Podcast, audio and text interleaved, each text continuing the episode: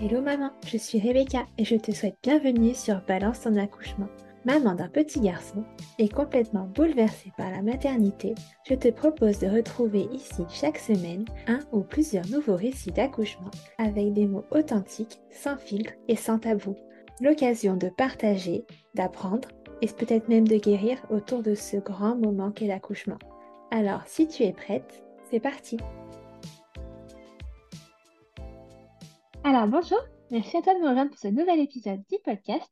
Alors pour commencer, est-ce que tu pourrais te présenter s'il te plaît en me donnant ton prénom, en me disant combien d'enfants tu as et puis en ajoutant tout ce que tu aurais envie? Alors bonjour, merci à toi de me donner la parole. Euh, donc je m'appelle Charlène, j'ai 25 ans et j'ai un enfant qui a un an, il s'appelle Célestin. Et donc euh, j'ai euh, accouché prématurément le 1er novembre 2022. D'accord. Et du coup, prématurément, c'est-à-dire? Eh bien, Célestin est né à 28 semaines, il pesait 740 grammes et il mesurait 32 cm. Ouais, donc on est vraiment dans la grande prématurité là. Ouais, voilà, grande prématurité. Euh, bon, alors on va revenir un petit peu là-dessus. Euh, déjà, première question que je, que je pose à chaque fois, est-ce que tu avais pensé accouchement dès le début de ta grossesse? Donc, je pense pas à cet accouchement-là, mais est-ce que tu avais euh, pensé à comment tu voulais, à un objectif ou pas du tout? Non, pas vraiment. En fait, c'était ma première grossesse, donc je partais vraiment à l'inconnu. donc non, non, j'ai pas du tout, pas de projet de naissance. Enfin, oui, j'y pensais forcément, à me dire qu'un jour ça allait m'arriver, forcément. Ouais, Et évidemment, accouchement, on pense douleur, on pense c'est ce qui me faisait plus peur au début, on va dire, mais enfin, j'y pensais pas, euh, ça te fait pas pas du peur tout. plus que ça? Non, mais en fait, j'étais tellement malade au début, les trois premiers mois, que j'avais hâte d'accoucher pour, pour être soulagée. Mais euh, je pensais pas en soi, je me faisais pas des films dans ma tête d'accouchement. euh. Non, non, pas Ouais, du tout. ouais, ok. Et euh, donc, du coup, ta, ta grossesse s'est pas trop mal passée, à part donc, ce premier trimestre où tu étais malade? Eh bien, euh, donc, premier trimestre très malade, euh, j'ai- j'ai- je ne mangeais pas, je ne pouvais pas me lever, je faisais que de vomir. Euh, j'avais perdu 8 kilos, j'ai été hospitalisée, enfin, c'était Ah euh, quand oui, même quand même. assez. Ouais, ouais. Là, je pensais, enfin, je m'attendais pas du tout à ça. Je savais qu'on pouvait être malade, mais pas, pas autant. Et puis après, deuxième trimestre, euh, ça allait un peu mieux. J'avais toujours de nausées, mais je vomissais plus. Euh, et en fait, dès le deuxième trimestre, on a eu donc l'échographie du deuxième trimestre. Et en fait, là, on a commencé à m'indiquer que mon bébé était pas dans les courbes, il était petit. Donc, euh, bon, bah, en fait, moi, ça m'a pas trop perturbée puisque je me suis dit, euh, étant donné que je mange pas beaucoup et que je suis très malade, euh, je vois pas comment mon bébé pourrait grossir. Ouais.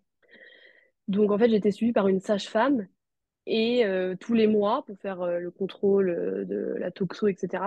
Et en fait, tous les, tous les trimestres, j'étais suivie par son mari qui était, lui, sage-femme et échographe.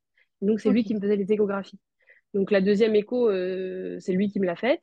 Et donc, c'est là où il m'a dit, en effet, votre, votre bébé est petit. Donc, moi, un peu dans le déni, euh, je me suis dit, oui, bon, bah, petit bébé est égal euh, bébé euh, plus facile à sortir. Mais euh, non, du coup, il m'a dit quand même, il faudrait faire attention, etc. Donc, la semaine d'après, je vois sa femme. et je, je, donc, je lui dis que je suis un peu inquiète, que son mari a, un, a un peu indiqué qu'il n'était pas dans les courbes et qu'il fallait faire attention.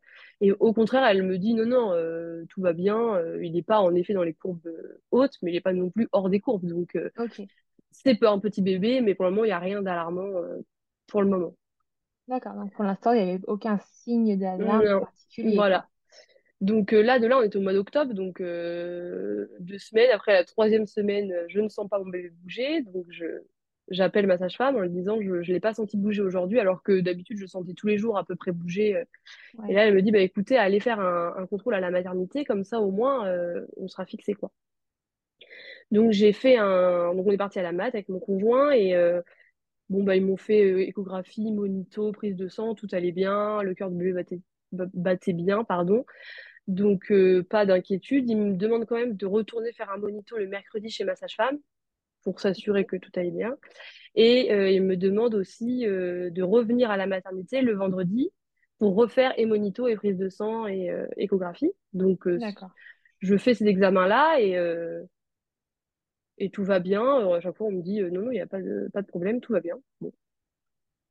Et puis, la semaine d'après, Ouais. Donc là, toujours pas stressé, toi. Tu te dis, oui, bon, bah, Bah non, en fait, pas. bien sûr. Non, les examens sont bons, donc je me dis, bon, bah, tout va bien. euh, Voilà, je continue à travailler, etc.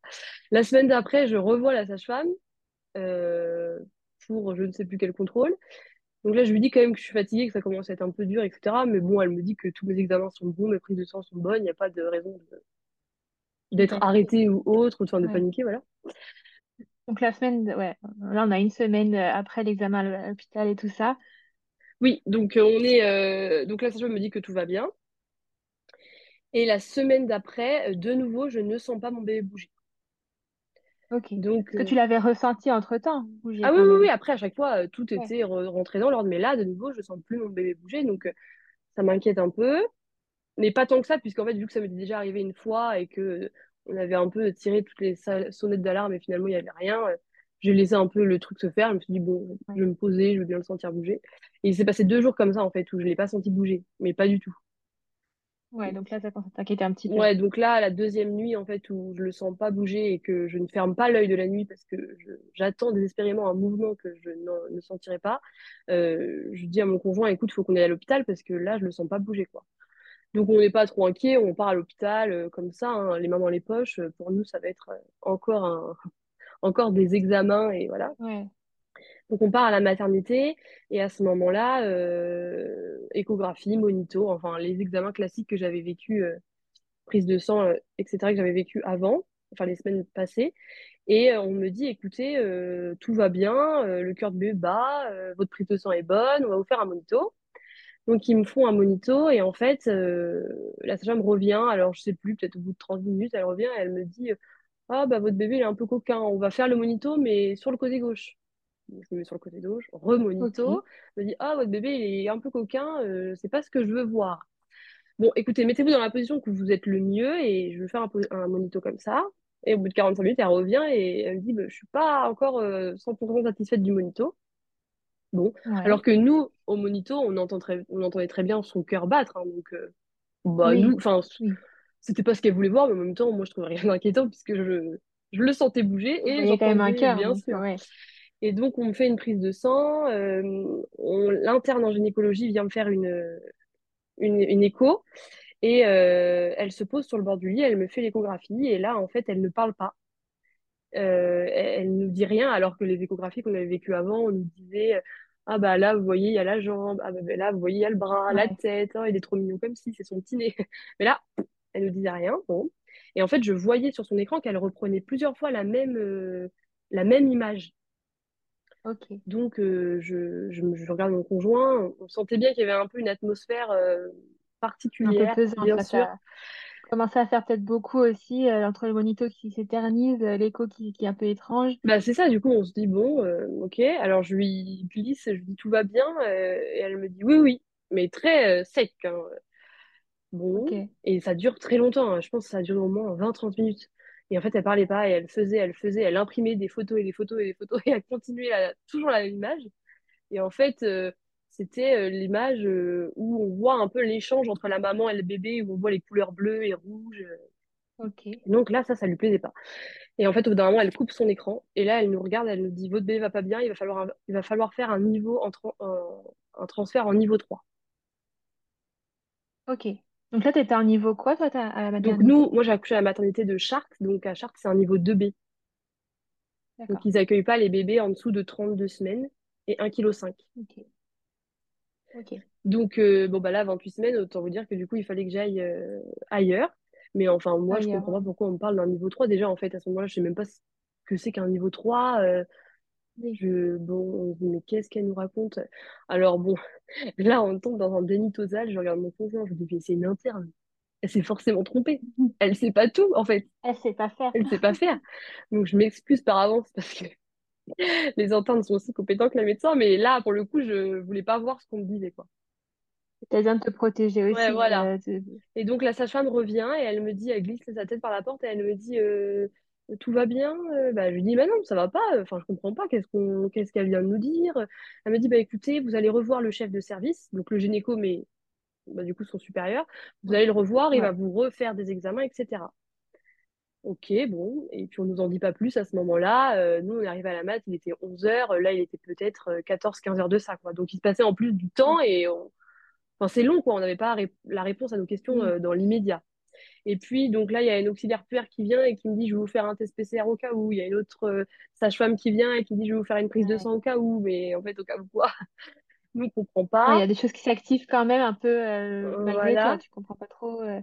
Donc, euh, bon, le, le gynéco vient nous chercher, il nous emmène dans son bureau et il nous fait l'échographie. Et en fait, là, lui, trop, enfin, vraiment, j'ai adoré ce gynéco, je l'adore toujours d'ailleurs.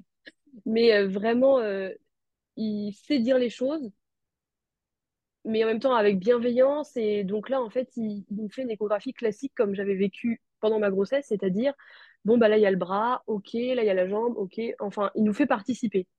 Donc là, je regarde mon conjoint, Ouais. je lui dis, bon, bah voilà, tout va bien, en fait. Euh, on se comprend que c'est l'interne qui savait pas faire. Et là, il dit, ok, donc là, ok, ça c'est bon, ça c'est bon. Et puis il parlait, euh, il disait des termes rigolos, enfin. Il disait, alors là, euh, ces données sont en képi. Alors nous, ça nous faisait rire parce que le frère de mon conjoint est gendarme, alors on se disait, ah, ce sera un futur gendarme comme son tonton. Enfin, Ouais. il essayait, vraiment, c'est l'atmosphère était vraiment détendue, on parlait, on rigolait et tout. Je me suis dit, bon, bah allez, hop, c'est bon, on n'en parle plus, on rentre à la maison, tout va bien. Et puis finalement, euh, il nous demande de, nous a- de s'asseoir à son bureau et puis il nous dit, écoutez, je vais vous expliquer la suite des événements. Bon. Il dit, en effet, votre bébé, euh, il n'est pas dans les courbes, il est en dessous des courbes, il est petit. Euh, je me rends compte que les échanges entre vous et lui ne se font pas très bien. Euh, et en plus de ça, au monito, on voit qu'il y a des baisses euh, de ralentissement en fait du cœur. D'accord. Ok, donc ça veut dire quoi tout ça? Et là, on nous dit, bah nous, en fait, on est en niveau 2B, donc on, enfin, on fait, mais c'est pas, on n'est pas aussi compétent qu'en niveau 3. Donc, euh, il va falloir que vous soyez transféré en niveau 3. Donc là, on nous demande de choisir euh, entre euh, Le Mans, Orléans, Paris, Tours. Et il t'explique la donnée de, des, deux, des, euh, des 32 semaines et du 1,5 kg ou pas du tout à ce Euh, si, si, moment-là? là, à ce moment-là, il nous dit en effet que eux, ils sont en niveau 2B. Donc ici, il y a une néonate, mais il n'y a pas une réanimation.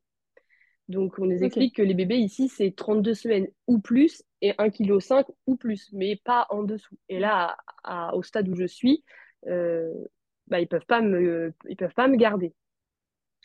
Et est-ce qu'à ce moment-là, on te parle, on te dit que tu vas devoir accoucher ou est-ce qu'on te dit simplement tu vas être transféré Non, on, et on verra ce qui se on me passe? parle pas d'accouchement, on me prévient juste que, il- on me dit juste qu'il faut mieux qu'un bébé fasse le trajet in utero que le trajet dans une couveuse intubée, etc. Il, il supporterait mieux in utero. Donc, le mieux, c'est que je sois transférée au plus vite ailleurs.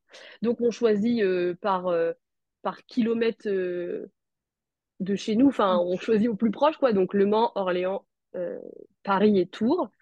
On retourne dans la chambre, on, me remet un monito.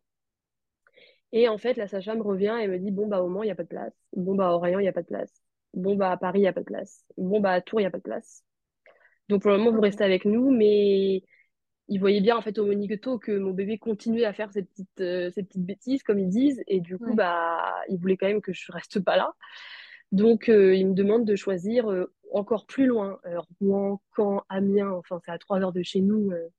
je dis, bah non, vous n'allez pas nous envoyer, impossible. Enfin, Et non, puis je, euh, après, je... faut, faut être là-bas, quoi. Bah voilà, et puis en fait, à ce moment-là, moi, je me dis, puisque j'avais déjà hein, euh, écouté des témoignages de maternité, des, des reportages, etc., et à ce moment-là, je me dis, bon, bah peut-être que maintenant, je vais être hospitalisée jusqu'à mon terme, enfin, loin de moi l'idée d'accoucher prématurément, mais euh, je me dis, bah si c'est pour rester alité à 4 heures de chez moi et que personne ne vienne me voir, bah, c'est ça va, ça. ça va être un même ton mari puisse pas venir, Bah c'est euh, ça, il travaille. le, euh, le papa puisse pas être bah là. c'est ça. Je lui dis, bah non, non, vous pouvez pas nous faire ça, enfin. Il me dit, bon, écoutez, c'est pas non plus de l'urgence, de l'urgence. Donc, on essaye de vous garder. De toute façon, euh, Le Mans, Orléans, Tours et Paris savent que il nous faut une place pour vous. Donc, on essaye d'attendre jusqu'à demain matin. Et donc là, il était 16h, 16-17h. Donc, mon conjoint Et donc est... toi, à ce moment-là, tu, tu te dis toujours pas un accouchement se prépare. Toi, tu dis juste, euh, je vais partir dans un autre hôpital pour attendre Voilà, d'être à mon terme. voilà. Et donc, euh, Mon conjoint est gentiment invité à aller me récupérer une valise et des vêtements, etc. Donc euh, moi, je me dis, c'est bon, je vais rester à l'hôpital. Alors je lui dis, tu prends du chocolat, une couverture, mon ordinateur, des livres. Je me dis, il faut que je vive ma meilleure vie parce que ça va être super long. On est le 2 novembre, enfin le 1er novembre, et je suis censée accoucher le 30 janvier. ça va être trop long. Ok, ouais. Et alors, euh, à ce moment-là, relève, c'est la relève des sages-femmes, donc c'est une nouvelle sage-femme qui arrive. Et en fait, c'est cette sage-femme-là, c'est la sage-femme qui m'avait fait mon tout premier examen euh, trois semaines avant. Donc, euh, du coup, j'étais très rassurée de la revoir parce que le feeling était très bien passé au premier rendez-vous. Donc, j'étais vraiment soulagée que ça soit elle. Et euh, à ce moment-là, euh, elle me parle, commence à me parler un petit peu quand même de prématurité, de bébé qui n'irait pas à terme, que la prématurité, c'est loin d'être un long fleuve tranquille, que c'est des hauts, des bas, des bébés qui sont pas qui sont pas autonomes sur le plan respiratoire, euh, qui sont pas matures. euh, niveau 3, c'est-à-dire réanimation, c'est-à-dire euh, bébé médicalisé. Enfin voilà, là on commence à me dresser un peu le tableau. Oui. Parce que les places dont tu parles dans les autres maternités, c'est les places en réa, en fait, Oui, c'est ça. pas pour le moment. S'il y avait des places en réa, mais il n'y avait pas de place en maternité pour moi en fait. Ok, Voilà. d'accord. Donc euh, bon bah à ce moment-là, je me dis ok.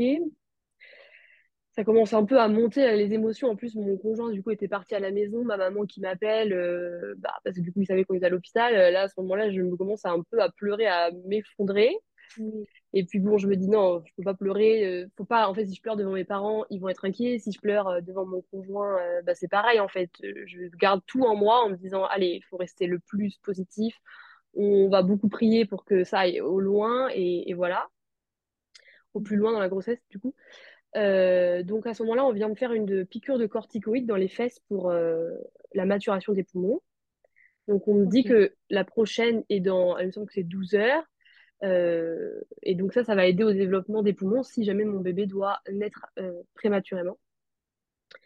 Et ensuite, on m'indique qu'il faut me mettre du sulfate de magnésium en- dans la perfusion. Euh, ça, c'est pour le développement du cerveau. Pareil, toujours si le bébé doit venir à naître euh, prématurément, etc. Mais sauf que ce- cette injection, il faut être surveillé, il faut être scopé. Donc, c'est un appareil qui retrace toutes nos données, le cœur, la respiration, etc. Oui, Et euh, mais du coup, il faut que je passe en salle de naissance pour être scopée et surveillée, en fait. ok. Sauf que là, du coup, j'y passe toute seule parce que mon conjoint n'est toujours pas rentré. hein. On habite à 45 minutes de l'hôpital, donc le temps de faire l'aller-retour, prendre les Oui, affaires et tout. préparer les affaires. euh, Voilà. Et donc là, je rentre dans une salle de naissance, enfin d'accouchement. Donc, euh, en fait, où je m'étais pas du tout projetée. je, Il y a déjà la petite couveuse avec le petit bonnet déjà euh, fa- fa- fa- fabriqué, pardon, euh. La petite pochette Mustela avec les produits de bienvenue. euh, et c'est la salle d'accouchement, en fait. Il y a la balance pour peser le bébé et tout. Et je me dis, waouh, j'arrive Oui, ça porte bien son nom, là, pour le coup. On, on attend un bébé. Ouais, là je me dis, mais j'arrive où en fait? Moi j'ai j'ai un tout petit ventre, j'ai pas de contraction, je vais très bien. J'ai des pas, enfin, il n'est pas question que j'accouche. Demain je vais au travail, on sait même pas comment on va l'appeler. On n'a absolument rien acheté. C'est, là, c'est, je me dis, waouh, alors là on me demande de mettre une blouse de, de, de bloc, là, euh, sais pas comment on appelle ça. Ouais. Et euh, donc on me branche ce fameux sulfate de magnésium qui va me donner des bouffées de chaleur insupportables. Mon conjoint arrive et donc euh, lui qui est qui n'était pas du tout à l'aise avec le milieu médical, je dis à la sage-femme, il va falloir le préparer, que là il arrive dans une salle euh, bah, où il y a du matos de d'hôpital, enfin Ouais, voilà, médical, ouais. quoi. Donc euh, quand il est dans la salle, il était un peu blanc, elle lui a dit, asseyez-vous monsieur, ça va aller, vous inquiétez pas. Euh, C'est juste, là à ce moment-là, en fait, on ne parle pas d'accouchement, on nous dit c'est juste pour vous surveiller, euh, point. Oui, pour avoir toutes les machines branchées. euh, Voilà. Donc, euh, bon, bah, la nuit va se passer dans cette salle d'accouchement, on va attendre et en fait, on va me poser un appareil euh, sur le ventre. C'est comme un monito, euh, VTC, il me semble que ça s'appelle. Et en fait, c'est un appareil qui, au bout de 45 minutes ou une heure, va donner un taux. Et en fait, ce taux doit toujours être au-dessus de 3 ou à 3. Euh, s'il est en dessous de 3, ça veut dire que notre bébé est en souffrance, euh, souffrance et qu'il faut qu'il sorte. ok, d'accord. Donc, on pose ce, ce monito pendant 45 minutes. Et donc, au bout de toutes les 45 minutes, la sage-femme, la sage-femme, pardon, vient relever le, le taux. Et euh, elle nous, à chaque fois, elle nous dit 3,1, 3,2. Donc, ça volait pas très haut. Hein, mais bon, voilà. C'est au-dessus de 3. On était toujours au-dessus de 3, donc ça nous, ça nous allait. Donc là, à ce moment-là, avec mon conjoint, on se dit, bon, bah, il va peut-être falloir qu'on décide comment on va l'appeler, parce que là, s'il arrive, en fait, euh, bah, on ne sait même pas comment il va s'appeler. Enfin, on n'avait pas du tout. euh, Ouais. Mais en fait, c'est vraiment bizarre de devoir se projeter sur un prénom alors que. Oui, le matin, tu pensais même pas être, Mais euh, en oui, être enfin, là, c'est quoi. ça. Et puis là, en fait, c'est trouver un prénom parce qu'il va arriver. Donc, euh, bon, c'est un peu bizarre. Et donc là, en fait, le taux, à chaque fois, euh, je me, je prends conscience, à chaque fois qu'elle me dit 3,1, 3, 3,2, je me dis, bon, bah là, c'est foutu, quoi. Enfin, si on arrive à Ouais. 2,9, ils vont me faire accoucher. Et en fait, à ce moment-là, je me dis, bon, ce serait peut-être bien que tu accouches ici parce que tu connais le gynéco qui est de garde cette nuit. La sage-femme, c'est un amour. Donc, en fait, j'étais hyper confiante et je me dis, bah, en fait, il faudrait que, il faudrait que j'accouche ici. Je, je me sentais euh, Ouais. en confiance. Sentais bien, ouais. Voilà. Et donc, le gynéco arrive sur les coups de minuit, une heure et il nous dit, bon, bah, écoutez, euh, pour le moment, ça stagne. hein. le taux, il est toujours euh, pas très haut, mais bon, au-dessus de 3. Euh, moi, ce que je vous propose, c'est qu'on vous débranche pendant une heure. Parce qu'en fait, avec ce truc, bah, je pouvais pas me mettre comme je voulais. Enfin, c'était un peu particulier. On vous débranche pendant une heure et dans une heure, on reprend votre taux. Et en fait, à ce moment-là, quand il me dit ça, c'est parce que le taux était monté à 4. Donc là, c'était... On était trop Ouais, contents. easy, on était presque parti Ouais, c'est ça. On s'est dit, c'est bon, et on va rentrer chez nous. Et donc, euh, euh, on me dit, euh, bah, on vous débranche et vous, vous essayez de vous reposer pendant une heure. Et la sage-femme avait pour consigne de me remettre cet appareil une heure après. Ok. Et donc, au bout d'une heure, elle revient, elle me remet l'appareil, et là, l'appareil indique un taux bah, qu'en fait, on ne saura pas puisqu'elle ne nous le dit pas. Elle enlève la feuille, elle ne nous dit pas rien, elle sort de la chambre. Et euh, là, on se dit, oula, qu'est-ce qui se passe? Donc, il était euh, une heure et demie, deux heures du matin à ce moment-là. C'est toujours ta sage-femme avec, laquelle tu t'en- tu Oui, oui, oui. très bien ce Ouais, ouais, c'était Ouais, la sage-femme de c'est la qu'il y avait nuit. vraiment un problème. Et donc là, on se dit, waouh, parce qu'en fait, à chaque fois, elle nous disait, en fait, on lui avait demandé si on pouvait regarder sur l'appareil, elle avait dit, non, non, je vous explique pas comment ça fonctionne, sinon vous allez être euh, vous allez tout le temps être en train de regarder, donc je, je ne vous dis rien. Mais là, du coup, à ce moment-là, quand elle, euh, quand elle part avec le, la feuille et qu'elle nous dit rien, on se dit, oula. Donc là, le gynéco revient, alors qu'il était censé, enfin, il nous avait dit qu'il allait se reposer, donc il n'était pas censé être dans la salle de- des, bleus, des accouchements. Donc il arrive, et là, on se dit, bon, ça sent pas très bon. Il me dit, bon, bah écoutez, madame, euh, on aura essayé de tenir au max, mais là, votre bébé, il va pas bien. Il va falloir qu'on le sorte. Euh, par contre, bah, vous avez eu qu'une piqûre de corticoïdes sur les deux, qui n'a pas eu le temps de faire effet sur ces 12 heures. Euh, donc là, c'est Mm. quand même pas très bon. Et euh, le sulfate de magnésium, il vient tout juste d'être terminé, donc c'est pareil en fait. Il n'a pas forcément eu le temps d'aller T'as pas jusque, agi. à- voilà, d'agir. Donc euh, il est, c'est un bébé de 28 semaines. Euh, nous ici, on va faire, mais c'est pas notre meilleure des compétences. Donc euh, on va faire au mieux, mais on le réanimera une fois, pas deux. On n'est pas des acharnés de la vie. Ok. Voilà. Ouais, donc ça, c'est quand même des paroles qui doivent être euh, Ouais. compliquées à entendre à ce moment-là. Et en fait, à ce moment-là, je suis euh, stoïque, je ne bouge pas. Et en fait, il me dit, Madame, vous m'avez ent-" en fait, il m'engueule un peu en me disant, Madame, vous m'avez entendu là? Parce que je pense qu'il voulait que je prenne conscience de ce qui allait se passer. Et je lui dis, mais en Oui, le fait, fait que tu euh, pleures, que tu cries, tu fasses quelque chose, et là, le fait que tu réagisses bah oui, pas, euh, je lui dis, bah en fait, vous voulez que je vous ouais, dise quoi? Moi, je suis pas médecin, euh, bah s'il faut y aller, allez-y. Et, et bah tout pareil, hein, on va continuer de prier, on va continuer de, de- de- d'y croire fort pour que ça fonctionne. Et, et en fait, à ce moment-là, je, je ne réagis plus, quoi. Je, je sais plus ce qui se passe. Vraiment, je tombe dans un. ouais.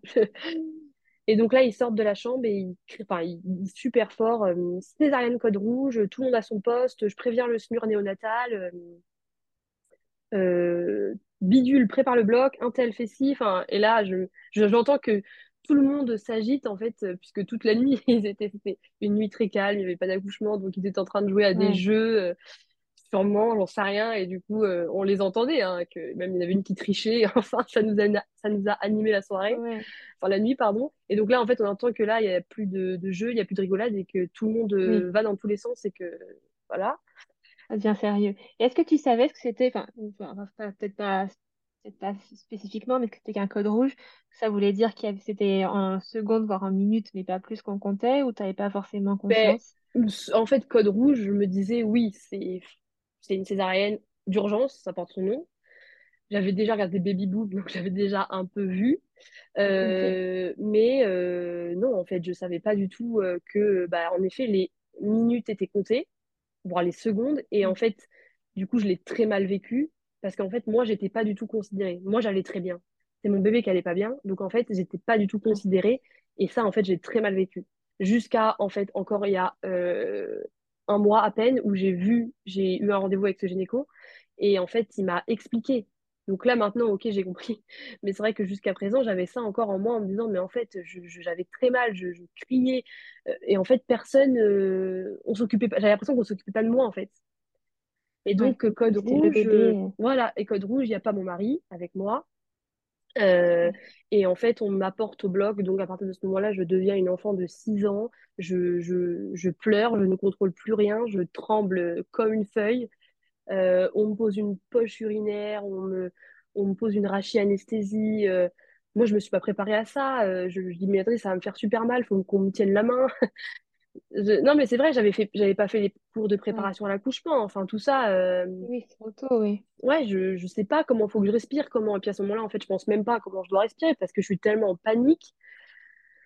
Donc, on me fait tout ça, etc. Il y avait une infirmière qui était là. Je lui dis, vous pouvez me tenir la main et surtout, vous me lâchez pas la main, quoi. Et donc, on m'allonge, et hop, c'est parti, on me met un chant.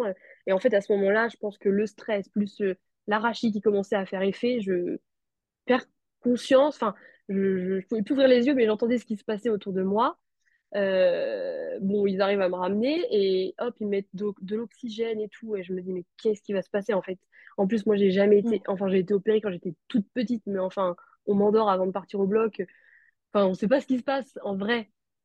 Mais là, on est conscient, euh, je suis toute seule. Bon, alors là, vraiment, encore une fois, merci à cette charmante infirmière anesthésiste qui était à mes côtés et qui était d'une gentillesse. Même l'anesthésiste qui était un peu brute de décoffrage, elle a pris le temps de me faire des petits massages, de me dire, allez, ça va aller. Euh. Et j'essayais de, chanter une prière et il me disait, allez, chantez là encore plus fort si ça vous détend, mais donnez tout et essayez de vous détendre. C'est... Mais en fait, c'est hyper compliqué parce que en fait, ils m'ont incisé, mais j'ai tout senti. C'était euh, ah. ah. ouais. Ah, j'ai eu l'impression qu'on m'arrachait les tripes. Je vraiment, j'avais l'impression qu'on m'enlevait tout ce que j'avais à l'intérieur de moi. C'était mais atroce. L'anesthésie n'avait pas, fait encore effet. Bah si, parce qu'en plus, ils m'ont fait des tests avant me disant vous sentez, vous sentez. Je disais ben non, je sens pas. Et en fait, ils m'ont. Enfin, ah là là là, mon Dieu, mon Dieu, c'était vraiment horrible. Et donc, euh, j'ai eu de la chance parce que finalement, après, je me suis rendu compte qu'il y avait des femmes, en fait, quand elles, braillaient un peu trop fort, euh, on les endormait. Et moi, en fait, on m'a pas endormi. Donc, finalement, j'ai eu la chance de ne pas avoir subi une, non plus une anesthésie générale. C'est pas non plus hyper bon pour le corps, mais, mais vraiment, j'ai eu super mal. Et en fait, après, on me dit, ça y est, votre bébé est sorti, mais en fait, je l'entends pas je le vois pas. Oui. Et puis en fait, est-ce qu'il respire, est-ce qu'il respire pas, est-ce qu'il est vivant, est-ce qu'il n'est pas vivant? En fait, on m'avait tellement dressé un tableau noir avant d'accoucher que là, moi, je. Et puis tu as cette épée Damoclès qu'on réunira une fois, mais pas deux. Donc, mais c'est euh, ça. Tu dis, ça marche pas, c'est fini. Bah, c'est ça. Donc euh, voilà. Et en fait, la sage-femme en qui j'avais toute ma confiance, et ben en fait, elle n'est pas avec moi au bloc, puisqu'en fait, c'est elle qui a réceptionné mon fils et qui l'a emmené en salle de réanimation. Donc en fait, je, je suis toute seule. Oui, c'est cet anesthésiste et cette infirmière autour de moi, mais en fait, je, enfin, je, je, je me sens perdue, je me sens, on m'a enlevé un truc de moi et c'est une sensation, mais vraiment, euh, ça a été... dépossédé de ton, de ton corps, ah en fait. Tu sais Et on se retrouve complètement dénudé euh, devant toute une salle de bloc. Il y avait je ne sais combien de têtes au-dessus de moi. Euh. En fait, on se dit, bah, j'espère que je connais pas quelqu'un dans le lot, c'est trop. Parce que sinon, c'est la honte. Non, non, mais vraiment, pour le coup, ouais. Et donc l'infirmière, la sage-femme, pardon, revient au bout de quelques temps et me dit euh, bah, écoutez, euh, votre bébé respire. Votre bébé n'a pas eu besoin d'être réanimé, il a même pleuré. Ah, ah ouais. soulagement. j'en ai encore des Donc il n'a pas été réanimé du tout en fait. Non. Ils l'ont forcément aspiré et intubé. Parce que voilà. Ils l'ont aidé. Ils l'ont aidé, mais ils ne l'ont pas réanimé. Et ça, euh, Merci Seigneur. Et là, à ce moment-là, tu sens un poids qui s'enlève de toi, je pense. Et en fait, elle, euh, elle, euh, elle me montre, elle avait gardé mon téléphone avant que je parte au bloc en me disant je prendrai des photos et des vidéos. Et en effet, euh, en fait, j'y croyais pas parce que je me suis dit elle va pas avoir le temps de prendre des photos et des vidéos, ce sera tellement l'urgence et puis elle va pas me filmer mon bébé qui est en train de se faire réanimer. Et en fait, elle me montre des photos et c'est un squelette. Et là, je me dis, waouh, punaise, il est minuscule. Déjà, sur la photo, il est minuscule, alors j'imagine même pas en, en vrai ce que ça va donner. Ouais. Et elle me dit, j'ai même euh, une vidéo. Et en fait, sur la vidéo, on entend son pleur, mais en fait, c'est un tout petit cri d'oiseau. Ah, mais je suis tellement soulagée à ce moment-là. Ah, je me dis, ça y est, mon bébé respire, quoi. Enfin, il est là, il Ouais, il est vivant. C'est génial. Ouais. Et donc, on continue de me recoudre. Et donc, c'est oui. pareil, à ce moment-là, j'ai toujours super mal et je me dis, tu peux plus, en fait, maintenant, t'as plus le droit, de- plus le droit de crier. C'est plus possible, en fait. Mon bébé, il est là, et il est vivant, euh, la plus belle chose. maman, là, ça y Mais est. oui. Et donc, euh, bon, bah voilà, la césarienne se fait, le gynéco retire le champ d'opération et me dit, bon, tout va bien, vous n'avez pas perdu beaucoup de sang. Et là, il était dans un état, et je lui dis, ah, bah, heureusement, je sais pas ce que vous appelez pas perdre beaucoup de sang, mais là, pour moi, c'est beaucoup ça. Et il me dit, écoutez, euh, bon, bah, il me parle de mon utérus, hein, et il me dit, euh, on a trouvé une malformation, donc euh. C'est pas du tout le sujet maintenant. Là, on va se battre pour votre bébé, vous allez vous battre pour votre bébé, et on reparlera de ça plus tard. Ok. Une malformation que tu t'as pas su, c'était grave pour toi ou qui expliquerait la, la croissance de ton bébé Bah, dont, là, j'ai compris quand même que ça expliquait pourquoi j'avais accouché prématurément. Et après, à ce moment-là, je me dis, bah oui, je me pose plein de questions en fait. Et nous, on a ce projet, on avait ce projet, et on l'a encore. Bon, maintenant, il va être un peu compromis, mais d'a- d'avoir des enfants, plusieurs enfants. Euh, j'ai toujours rêvé d'avoir une famille nombreuse. Et en fait, là, je me dis, euh, je me retrouve du coup dans la salle de, de réveil. Et en fait, je me dis, dans ma tête, d'un côté, je me dis, bah, qu'est-ce que c'est cette malformation? Et d'un autre côté, je me dis, comment va mon bébé? Et Oui. finalement, je me retrouve en salle de, de réveil et je- j'ai deux, deux idées là qui, t'as deux pans de toi, en fait. T'as la femme qui pense à, à son utérus et t'as la maman qui pense à à son bébé et me final. euh, waouh, là, ça fait quand même deux gros chocs, quoi. Donc, je- j'en parle à l'infirmière anesthésiste Alizée qui, vraiment, euh, je n'oublierai jamais cette, cette dame. Et, et du coup, je lui dis, bah, elle essaie de me parler et tout pour me, pour me détendre, etc. On revient sur l'accouchement, elle prend le temps, on revient sur l'accouchement, etc. Euh, Elle me dit, euh, vraiment, vous avez été courageuse, c'est bien, etc. Bon, je trouve pas avoir été courageuse parce que vraiment, à part avoir réveillé tout l'hôpital, c'est c'est tout ce qui s'est passé. Et donc, je lui dis, bah, il m'a parlé d'une malformation, vous pouvez pas m'en dire plus. J'ai essayé de gratter un peu. euh. Ouais. Et donc, le gynéco est revenu me voir et en fait, il m'explique que j'ai un utérus cloisonné. Mais cloisonné comment, etc., on ne sait pas. Donc, en fait, je ferai des examens plus tard, après que tout ça soit passé, c'est-à-dire tout ça, la réanimation, mon bébé aille bien, etc. Oui. On se reverra plus tard, dans les mois qui suivent, et on en reparlera. Donc là, dès que mon conjoint me redonne mon téléphone, je vais sur Google. La première chose que je fais, c'est utérus cloisonné. La chose à ne pas faire, forcément. Évidemment, là, je ne dois pas faire. Et donc, on m'explique que, euh, en fait, je vois cette phrase et ça me rassure que c'est pas parce qu'on a un utérus cloisonné que c'est la fin, qu'on ne pourra plus avoir d'enfants, etc. Je suis rassurée. Ouais. Et donc, euh, mon conjoint descend, puisqu'en fait, pendant la césarienne, mon conjoint était dans une salle avec une auxiliaire puère. Et en fait, il, euh, quand Célestin était en salle de réanimation, euh, il a eu le droit d'aller le voir, une fois qu'il était intubé, etc. Ok. Bon, toujours pas très à l'aise avec le milieu médical. euh, il était quand même pas, enfin, il se sentait pas trop d'y aller. Donc vraiment, les filles ont été vraiment très gentilles. Elles ont filmé la salle, elles lui ont pris en photo Célestin, elles lui ont montré pour qu'il sache un peu à quoi s'attendre dans la salle. Et elles l'ont vraiment accompagné. euh, il m'a dit, elle, vraiment, elle mettait de l'humour un peu. Enfin, elle essayait de, de détendre l'atmosphère pour que ça se passe Ouais. bien. Et donc après, il est monté avec lui en néonat en attendant le. SMUR, euh, le SMUR de, d'Orléans. C'est Orléans, du coup, qui l'a pris en charge derrière. Donc, Donc là, directement, il partait, lui? non, non, non, non, il est resté, euh, donc j'ai accouché à 2h35 et il est parti que sur les coups de 10h le lendemain matin. Donc en néonat, euh. Bah, en fait, elles ont beau dire qu'elles savent pas faire, euh, c'était des championnes, en fait, elles ont fait, hein, et voilà. Et il allait, enfin, il allait très bien. Non, il allait pas très bien, mais du moins, il était vivant. Ouais. Donc, euh, mon conjoint faisait des allers-retours parce que la salle de réveil, bah, ça dure longtemps, hein, on reste longtemps. Donc, mon conjoint faisait des allers-retours entre euh, monter, descendre, monter, descendre. Il me montrait des photos. Il me disait, bon, bah là, ils lui ont changé la couche. Bon, bah là, ils lui ont. Il s'était extubé, donc ils l'ont réintubé. euh, il m'explique, etc. Mais en fait, moi, à ce moment-là, je prends pas conscience parce que moi, je sais pas ce que c'est. Je sais vu. pas la néonate ce que c'est. Je sais pas ce que c'est d'être intubé. Je, je sais pas.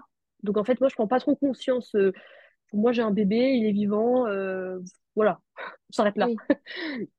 Est-ce que tu avais eu, je sais pas, une échelle de taille par rapport à la taille qu'il faisait, une main à côté ou quelque chose pour te rendre compte quand Et ben même en euh, fait, il lui avait mis une couche sur la photo. Et en fait, la couche lui remontait très clairement jusque mi-torse. Et encore, c'était une couche de Prémar.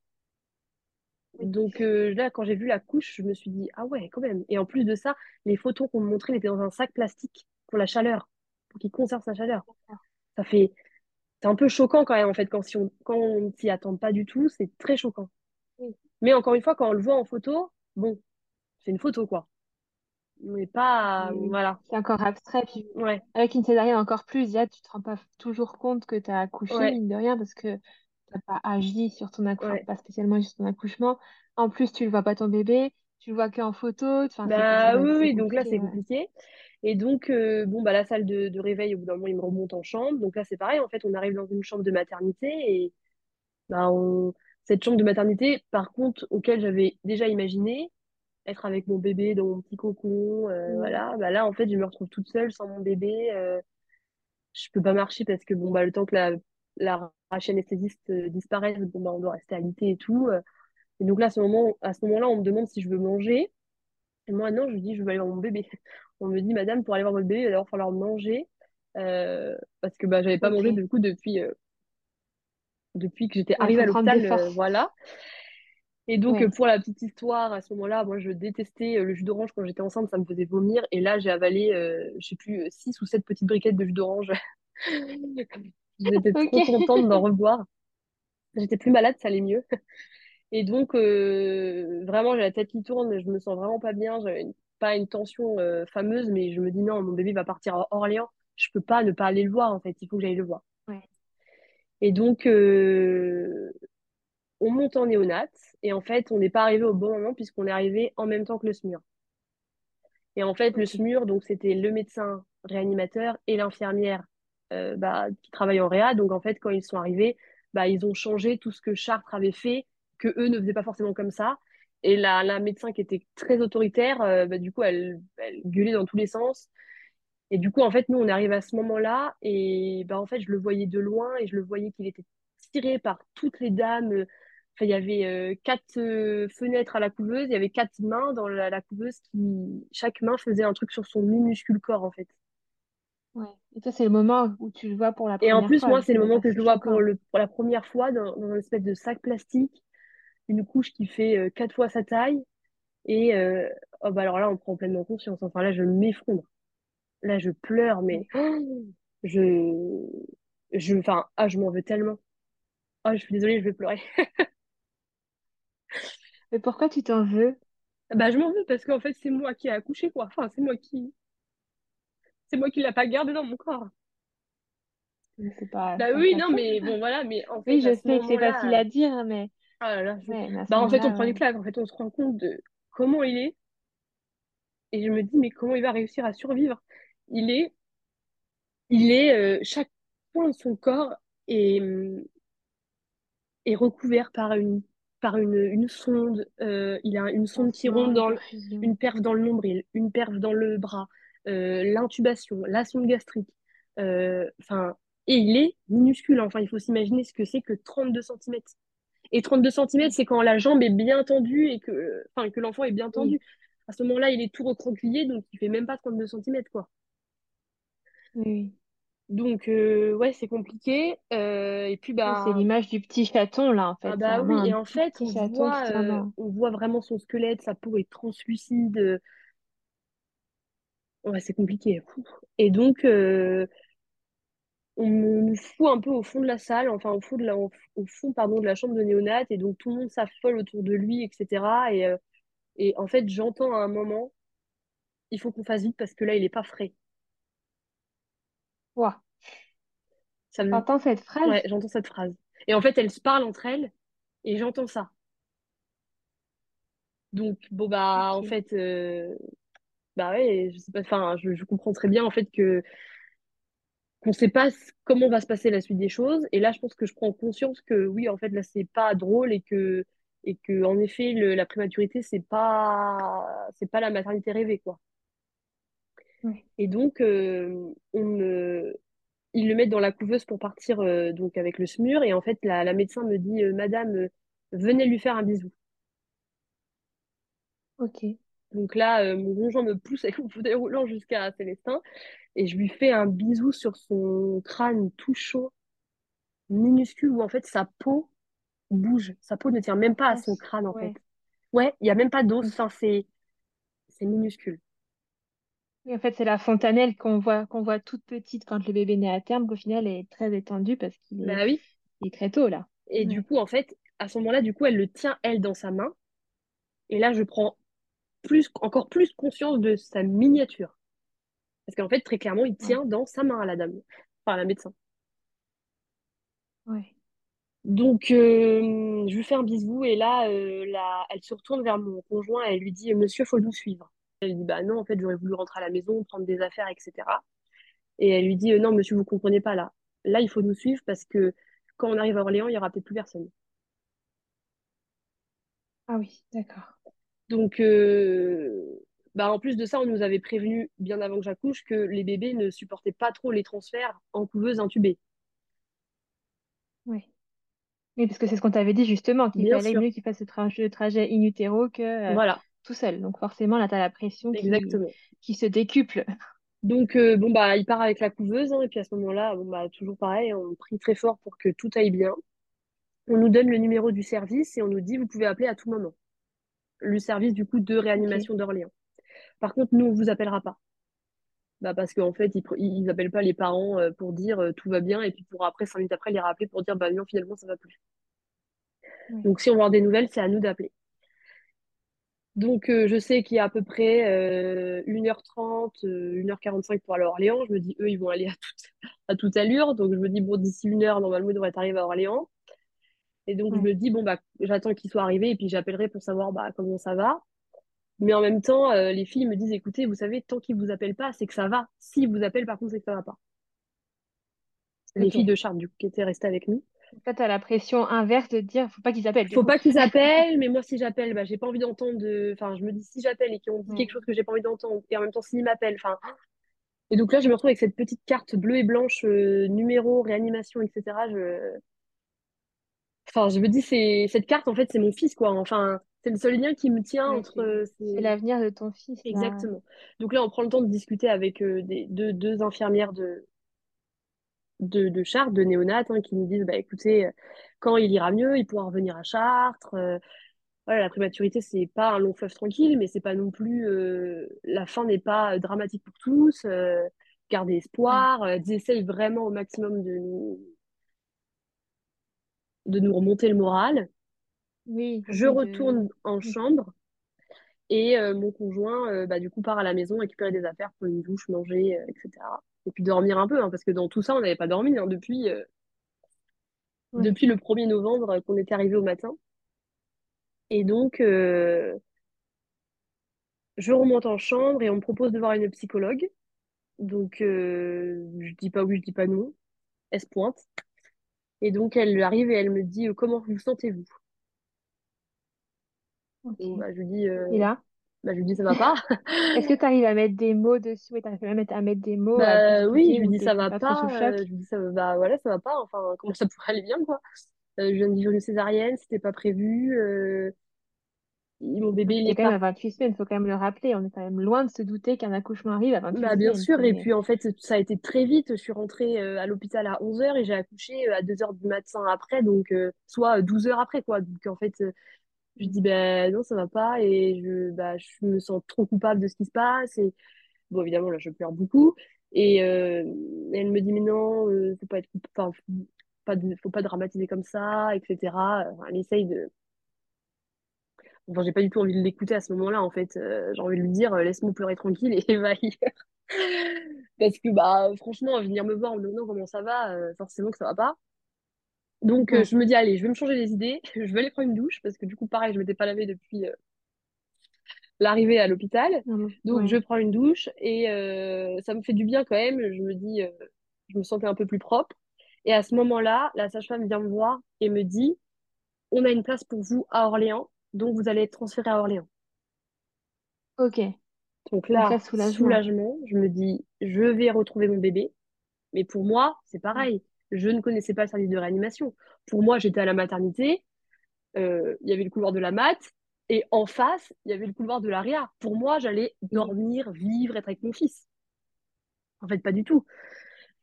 Donc les ambulanciers viennent me chercher à Chartres, on mène à Orléans. À Orléans, il a fallu faire les admissions, donc ça a pris beaucoup de temps. Euh, je suis, montée dans le service de la maternité, il devait être le soir, peut-être 18-19 heures. Mon conjoint euh, me rejoint avec mes parents qui sont venus m'apporter aussi des affaires. Donc ma maman m'apporte un sac avec des vêtements d'un bébé de... Enfin, j'avais acheté quelques naissances, ma maman m'apporte les pyjamas naissance. Je dis autant dire que maman que le naissance, pour le moment, dans la manche. voilà, c'est pas d'actualité. Donc, euh, bon, bah, je suis soulagée. hein. Enfin, nos parents, euh, c'est l'amour de nos vies. Donc, en fait, euh, je suis trop soulagée qu'ils soient là, qu'ils me fassent des câlins, qu'ils me réconfortent. Mon conjoint est là aussi.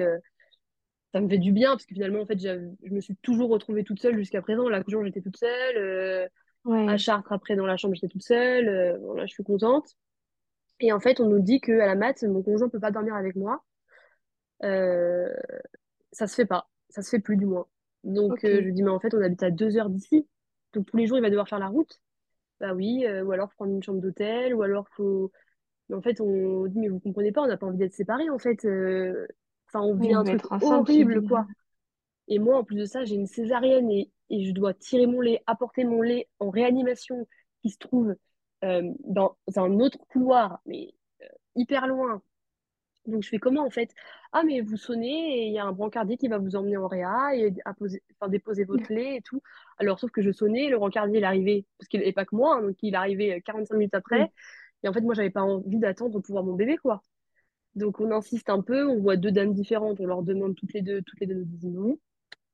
Donc, mon conjoint, du coup, repart avec mes parents. Et là, en fait, moi, je me retrouve de nouveau toute seule. Et oui, forcément. Donc, euh, mes parents ont Et attendu. toi, tu avais des nouvelles de ton bébé, toi, à ce moment-là? Est-ce que tu... Est-ce ben, en fait, on est monté dans la chambre, on s'est installé. Et puis après, ils nous ont dit, bon, enfin, j'ai dit, bah, moi, je veux retrouver mon bébé, quoi, je veux aller le voir. Et donc là, on nous a dit, bon, bah, vous pouvez aller en réanimation, c'est 24-24, 7-7, il n'y a pas de. Dire que de la mat, euh, même y a 3 heures du matin, je voulais aller euh, en réa, je pouvais aller en réa. Donc, euh, bah, en fait, on y va pour la première fois. Et donc, c'est la première fois aussi qu'on traverse le, ser- le service de réa néonate. Donc, mes parents bah, ne peuvent pas rentrer, hein, puisque pas de visite, donc ils restent dans les couloirs. Et donc là, on sonne à l'interphone et euh, bah, on ne sait pas quoi dire. Parce qu'on sonne et on nous dit oui. Et alors, on dit... enfin, moi, je dis bah, bonjour, on vient voir le bébé. Alors là, on me dit, mais madame, des bébés, il y en a plein ici. Je dis, bah, on vient Ouais. voir Célestin. Et là, elle me dit, euh, ah, vous êtes la maman de Célestin. Bah, je vous ouvre. Et là, je me dis, bah Ouais. ouais, je suis la maman de Célestin, quoi. Et en fait, mon bébé s'appelle Célestin. Oui, il y a un être vivant qui s'appelle Célestin maintenant et c'est moi sa maman. Ah, puis c'est quand même le premier, la première fois où tu te qualifies de maman. C'est quand même dans un, dans un contexte Ben oui, qui n'est pas ouais. évident. Parce qu'en plus, à ce moment-là, pour moi, vraiment, j'avais subi une opération et bon, bah voilà, après l'accouchement, on retrouve pas un ventre plat, ça se serait. Et du coup, bah, j'avais toujours ce ventre, euh, donc, euh, et puis, bah, j'avais l'impression de sentir dans mon ventre. Et longtemps après, hein, c'est bizarre, mais longtemps après, je vais avoir l'impression de sentir des, des mouvements dans mon ventre. Et donc, euh, on rentre dans le service. Donc là, c'est très clairement très glauque. Euh, c'est des longs couloirs avec des chambres, des portes. euh, euh, pour bien garder, euh, bien hermétique, un peu style porte dans les boucheries là. Et donc, il y a marqué sur les portes tous les prénoms des enfants. Et donc, évidemment, le nôtre, il est tout au bout du couloir. Donc, en fait, on passe de chambre en chambre. Et en fait, on voit pas le prénom du nôtre. Donc, bon, je savais qu'il était arrivé à bon port, puisque dans l'après-midi, j'avais appelé pour savoir s'il était arrivé. Et j'étais tombée sur l'infirmière qui s'occupait de lui. Elle m'avait dit, écoutez, le trajet s'est bien passé. Là, il est stable, ça va. euh, on- on- il est pris en charge. Ouais. Mais depuis, euh, je sais plus à quelle heure j'avais appelé, peut-être 15 heures, mais oh non, avant ça, euh, midi peut-être, puisqu'il était parti vers 10 heures, midi 13 heures. Bah, depuis, en fait, là, il était 20h, 21h, et moi, j'avais pas Ouais, de nouvelles depuis, en fait, donc je savais pas. Et donc là, on rentre dans une chambre, enfin, on arrive devant une chambre où le prénom de notre fils est indiqué dessus. Et en fait, je vois par la fenêtre que dans la chambre, c'est tout noir et qu'il y a une grosse lumière bleue. Un peu style euh, boîte de nuit, quoi. Et le bleu, électrique bleu, qui fait très mal au crâne Ouais, d'ailleurs. Et donc, on rentre dans la chambre, et là, il y a trois infirmières qui se trouvent dans cette chambre parce qu'en fait, c'était pile au moment de la relève de nuit. forcément. Voilà, et donc, elles nous accueillent vraiment d'une gentillesse pareille. Donc, c'était l'infirmière, il y avait l'infirmière qui s'était occupée de lui cette journée-là, Mhm. Anaëlle, et la- l'infirmière qui allait prendre le relais la nuit, Adélie. Et donc, elles prennent vraiment le temps de nous expliquer. euh, et, et puis, elles me laissent la parole. En fait, Euh, moi, je pense qu'à ce moment-là, j'avais besoin de, de- d'exprimer beaucoup de choses. Et donc, vraiment, elles prennent le temps. euh, voilà, on leur dit que bah, mes parents, ils peuvent pas rentrer, mais ils aimeraient bien le voir. Et du coup, elle nous dit, écoutez, vous n'avez pas le droit de faire de vidéos, de visio, d'appels dans la chambre. Mais exceptionnellement, là, pour cinq minutes, même pas, allez-y pour leur montrer si vous voulez, parce que bah voilà, hein, elles font, enfin, c'est-à-dire que elles nous prennent en considération, elles se rendent compte qu'on vit un truc pas drôle et que donc on fait c'est euh, une petite ouais. vidéo à mes parents et tout, euh, et en fait, enfin, il est, il est minuscule et en fait, il a la jaunisse, donc en fait, il est sous une lumière bleue. Euh, mais du coup, il faut que la lumière, elle prenne bien tout son corps. Donc, il a les bras écartés, enroulés dans des langes pour pas qu'il. Parce qu'en plus de ça, il fallait toujours que ses mains soient pro- protégées parce que sinon, il attrapait son tube et il tirait dessus. Oui. Et puis, bah, il dort, mais en même temps, je vois qu'il respire, euh, mais il a une respiration très. Bah, il tire beaucoup quand il respire. Enfin, je vois que c'est pas une respiration très naturelle. Et en fait, avec cette lumière bleue, on voit tous ses os. Enfin, vraiment, il a une peau encore. Je savais qu'il était petit, qu'on voyait ses os, etc. euh, de quand je l'ai vu à Chartres. Mais là, en fait, de le voir sous cette lumière bleue, je trouvais qu'on voyait encore plus. euh, C'était vraiment. euh, Enfin, vraiment, il avait des jambes qui faisaient la taille ouais. de mon, de mon, de mon doigt. Son pied, ça faisait la première partie de mon doigt. Enfin, minuscule, Ouais. vraiment minuscule. Et puis, il a des grosses lunettes d'aviateur parce que bah, cette lumière bleue fait mal aux yeux quand même. Ça fait mal aux yeux, oui. Et donc, euh, là, je me dis à ce moment-là, euh, enfin, ouais, on prend conscience quand même que ça va être un long parcours. Il y a plein de machines, ça sonne dans tous les sens. euh, et puis, des fois, ça sonne urgence. donc, du coup, les filles, elles courent dans une autre chambre parce qu'en fait, ça sonne urgence ailleurs. Ouais. donc, on, on- c'est, un endroit quand même très anxiogène. Mais en même temps, il est là, il bat pour vivre. sa première journée s'est bien passée. Et donc là, on nous dit qu'en fait, chaque minute est comptée, chaque jour est une victoire. Enfin, chaque heure est une victoire, chaque nuit, chaque journée est une victoire. Donc, euh, bah, on va se raccrocher à ça, hein, et puis tous les jours, on va compter les jours, et puis on va cocher, etc. Donc, on a vécu une hospitalisation quand même très, très longue. Hein. Célestin est resté 115 jours à l'hôpital. Euh, Ouais. il, il a eu vraiment, vraiment beaucoup de mal avec la respiration.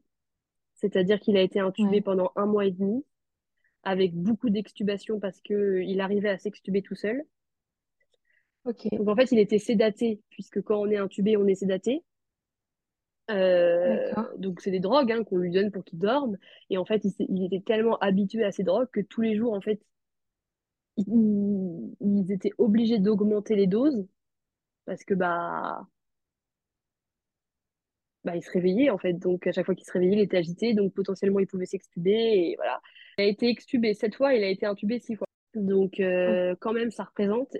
Et donc à ce moment-là, bon bah on plonge dans la prématurité. Donc là, on plonge dans euh, tirer son lait puisque son bébé ne peut pas prendre au sein. euh, sonde gastrique. Donc là, on va commencer par 1 ml de lait, puis 2 ml, puis 3 ml. Enfin, il faut voir ce que ça représente. hein. Et puis, bah, on va faire les soins tous les, toutes les 4 heures. Donc, c'est euh, changement de couche. Donc là, nous, on est toujours hyper impliqués en tant que... Enfin, vraiment, les infirmières, à chaque fois, elles nous disent euh, est-ce que vous voulez nous aider à faire les soins, etc. Donc, nous, bah, avec mon conjoint, on essaye toujours hein, de, de les faire euh, au plus. Donc, moi, la semaine, en fait, où j'étais à la maternité, je, je passais que très- la plupart de mon temps euh, en réa. hein. Je rentrais euh, à peine dormir euh, dans la maternité. D'ailleurs, je me faisais rouspéter parce que je ne mangeais pas mon plateau euh, repas. Et, euh, et en fait, il, il fallait que je sois euh, perfusée parce que j'avais j'avais une hémoglobine trop basse. Et du coup, euh, à chaque fois, il m'appelait et j'arrivais, enfin, je venais pas parce que, en fait, pour moi, c'était pas moi l'important, c'est j'allais bien. Donc, je, je prêtais pas du tout un- à- d'attention à ma santé.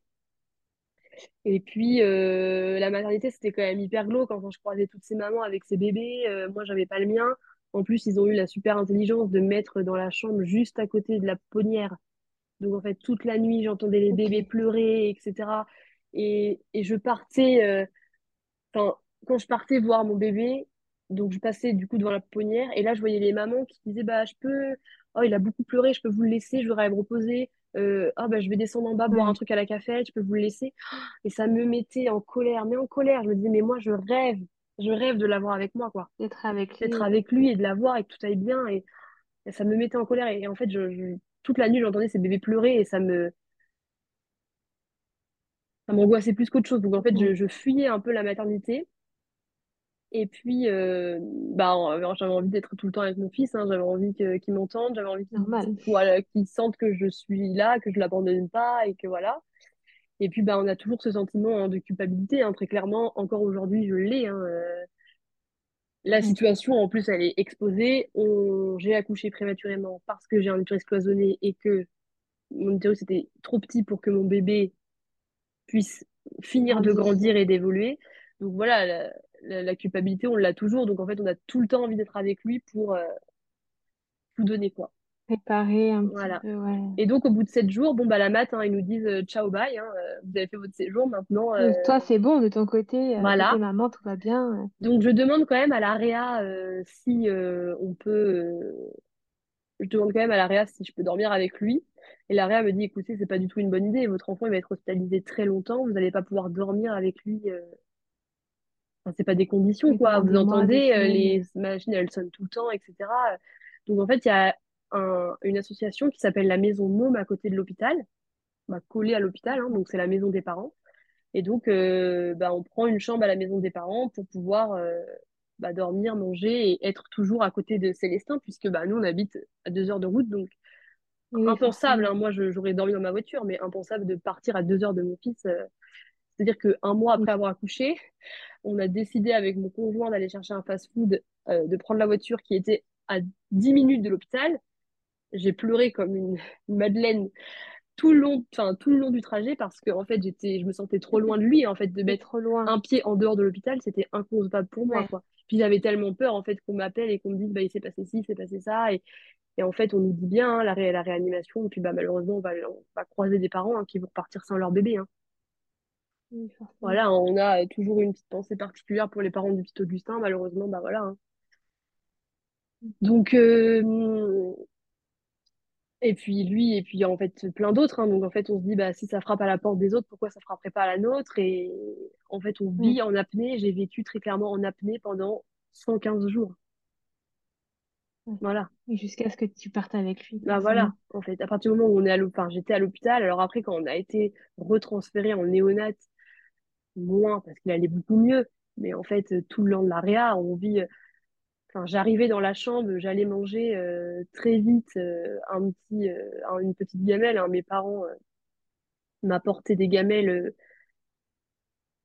m'apportaient des gamelles pour que je puisse manger, évidemment. Et parce que j'avais pas du tout le temps de me faire à manger. Enfin, dans la maison, il y avait une cuisine, hein, mais j'avais pas du tout le temps de me faire à manger, etc.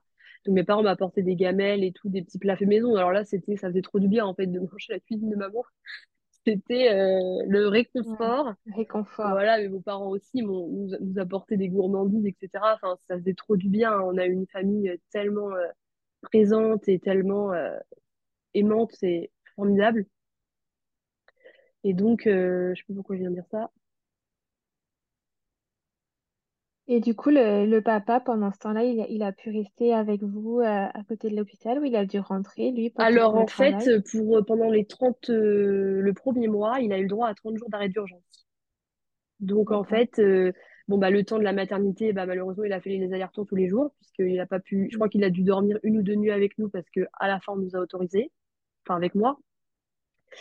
Et après, à la maison Môme, du coup, il était avec moi. On a passé euh, 30 jours à la maison Môme, euh, tous les deux. euh, donc, euh, bon, bah, ça permettait que je ne sois pas toute seule. Ça permettait que Oui. euh, bah, Célestin ait aussi son papa auprès de lui, euh, etc. Donc, euh, voilà. Et en fait, au bout de 30 jours, bah, il a dû reprendre le travail. Donc là, c'est moi qui me suis retrouvée toute seule en réa. euh, bah, parce que bah, à deux heures de route, il pouvait pas venir tous les soirs, en fait. Oui, forcément, Donc, en fait, il venait le dimanche et le lundi. Et moi, je, je restais toute la semaine après toute seule en réanimation. Et donc moi, en fait, à partir de ce moment-là, euh, je n'ai plus dormi dans la maison Môme. parce qu'en fait, Célestin a dû être réintubé en urgence une nuit. Ça faisait une semaine qu'ils avaient réussi à le passer sous un petit masque.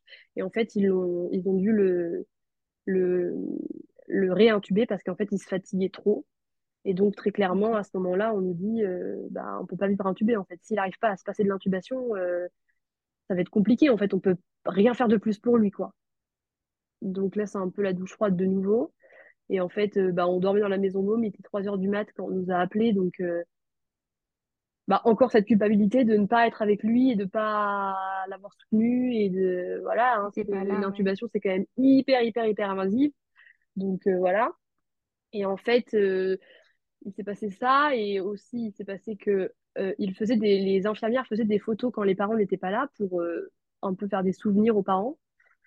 Et, euh, et en fait, une nuit où euh, je dormais dans la maison môme parce que c'était mon, infi- mon infirmière préférée. On avait des préférences, on va pas se mentir.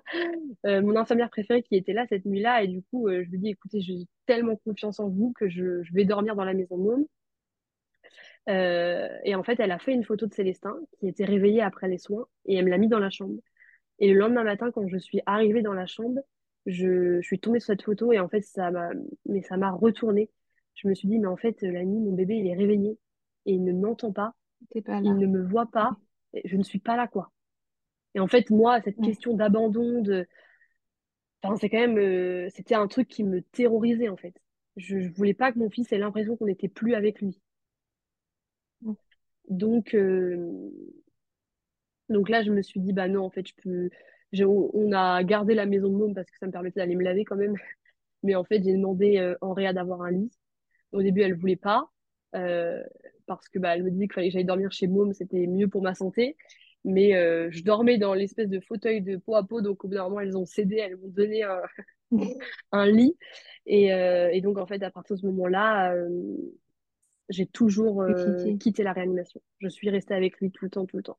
Donc ça a été bah, pour lui évidemment que du plus, hein, Célestin, puisque j'ai tout le temps été avec lui. On faisait un max de peau à peau. Euh, il m'entendait, je participais à tous les soins, hein, qu'ils soient euh, 10h du mat, 16h de l'après-midi ou 4h du matin, j'étais là. Et, euh, mais par contre, bah, c'est sûr que pour moi, psychologiquement, ça a été compliqué et ça l'est encore, puisqu'en fait, j'ai vu des choses, j'ai entendu des choses bah, il y avait des moments où Célestin, ça, ça n'allait pas du tout, il faisait des grosses bêtises. Et en fait, j'ai tout vu, j'ai tout entendu, j'ai vu la panique dans les yeux des médecins, j'ai vu les infirmières s'affoler.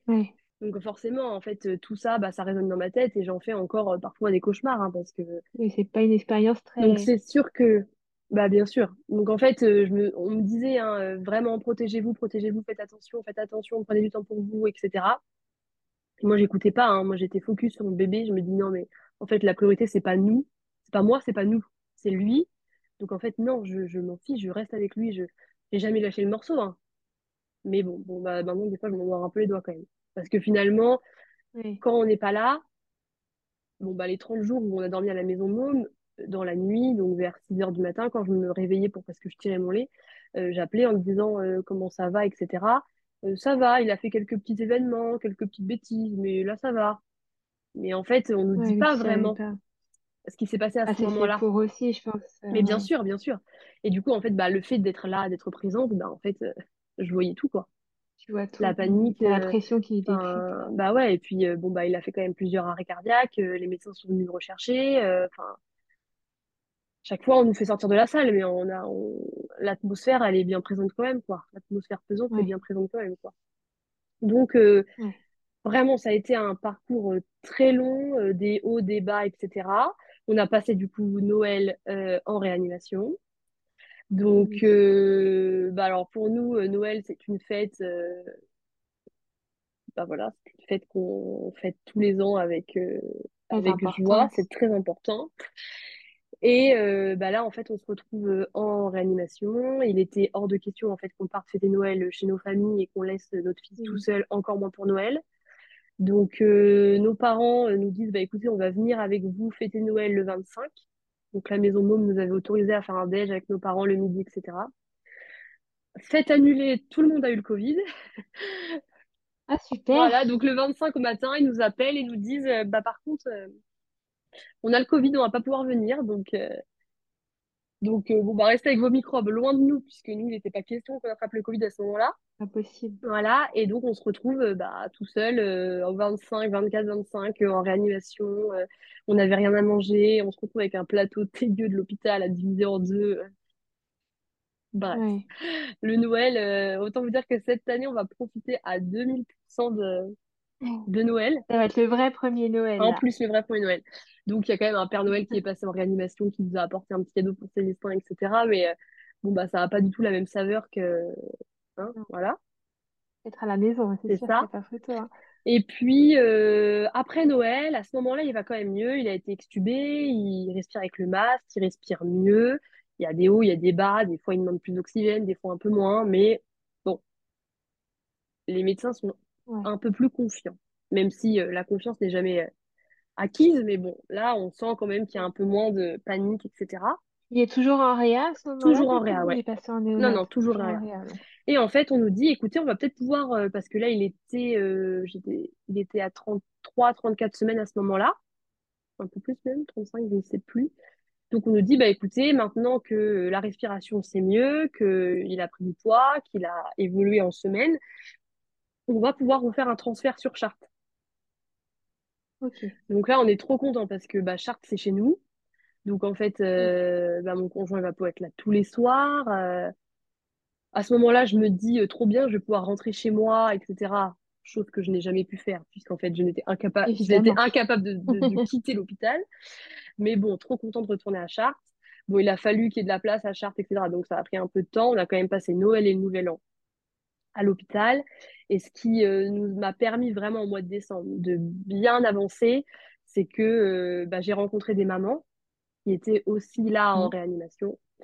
Donc euh, la maman de Zénab, la maman d'Issa, la maman de Danica et la maman de Jules et Léo. Et en fait, on est devenu un petit groupe de copines.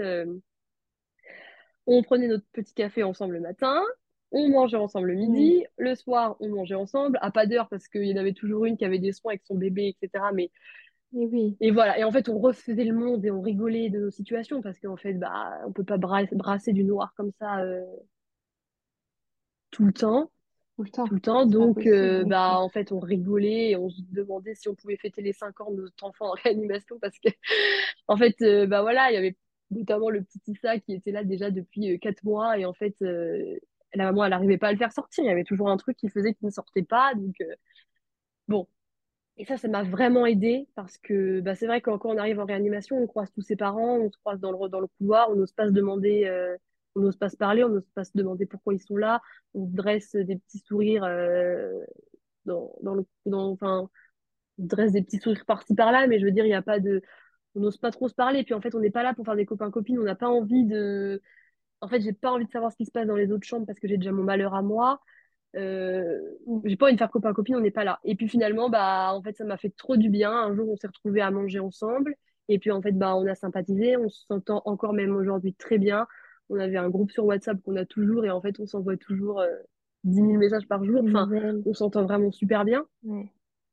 Donc ça, ça m'a vraiment aidé à tenir au mois de, ju- au mois de décembre parce que du coup, bah moi, mon conjoint, il était là que le dimanche et le lundi, quoi. Donc euh, voilà. Bon, après, mes parents venaient, nous, euh, venaient me voir le soir, en semaine, etc. Mon frère, ma belle-sœur, et j'ai eu des- ma, ma tante, mes cousines, etc. Mais c'est vrai que, bon, bah, c'est long quand même, hein, Les journées sont très longues. pareil, oui. Surtout que quand il était Et intubé, surtout rythmé par des hauts et des bas, bah, c'est ça. forcément, Et puis, c'était euh, ouais. soin, tirage de lait, soin, tirage de lait, soin, tirage de lait, entre-temps, aller faire pipi et manger. Et, enfin, la les journées, elles étaient euh, très, très longues.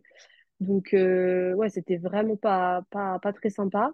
Et puis, bah, à chaque fois, quand j'avais que du monde venait me voir, euh, bah, des fois, Célestin, à ce moment-là, il faisait une bêtise. Alors, du coup, bah, j'osais pas descendre. Mais du coup, en fait, je savais que les gens avaient fait de la route pour venir me voir. Donc, en fait, j'étais toujours tiraillée par me dire, euh, bah, il faut que je descende, euh, il faut que je... Mais mon fils, il va pas bien. euh, mais les gens ont fait de la route pour venir me voir. euh, c'était toujours une, une- oui, des sensations hyper Ouais. euh, Des quoi. Voilà. Toujours pareil, tu, tu jongles entre euh, la femme et la maman. Ouais, bah, exactement. Donc, ça, c'était au mois de décembre. Et puis après, au mois de janvier, après le premier de l'an, on est rentré à Chartres.